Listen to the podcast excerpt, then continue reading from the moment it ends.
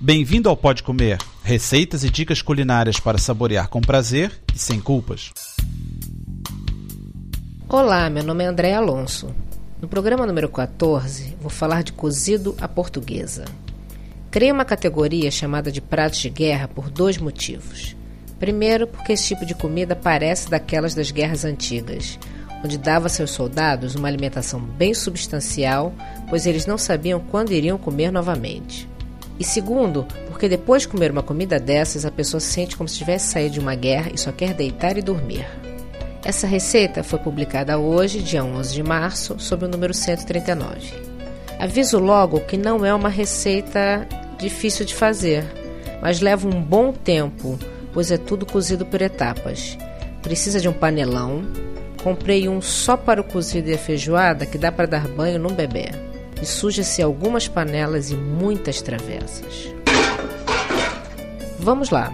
Precisamos de meio quilo de carne de vaca para cozinhar, com alguma gordura para não ficar seca, meio quilo de rojões de porco, um quilo de costela de porco, um toco fumado, um pedaço de presunto, que no Brasil é presunto cru, 100 gramas de bacon em pedaço, sugiro mais se as pessoas gostarem, um chouriço de carne, também sugiro mais alguma coisa porque faz muito sucesso. Um chouriço de sangue, uma morcela, feijão verde, fio de cozinhar para não espalhar tudo na panela. Cenoura, batata, nabo, couve lombarda pequena, cortada em quatro, couve portuguesa, um tomate rijo, 3 xícaras de arroz, 6 grãos de pimenta. Se quiser colocar feijão, que seja de cor clara, tipo manteiga, Pode ser comprado em lata ou cozinha em panela de pressão separado. E sal. Que me desculpe os portugueses, mas eu coloco abóbora e batata doce também.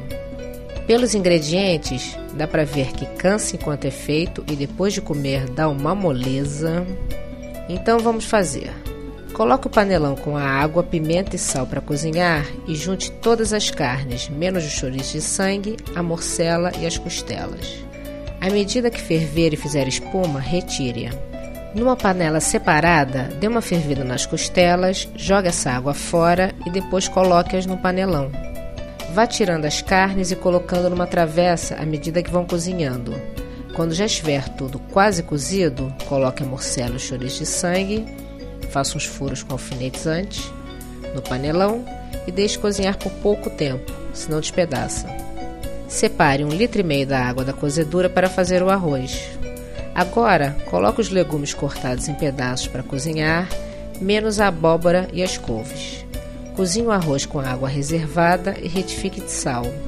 Quando os legumes estiverem quase cozidos, coloque as couves e a abóbora para cozinhar e também o feijão já cozido. Para servir, separe tudo: as carnes dos enchidos, os legumes das hortaliças, o feijão e o arroz.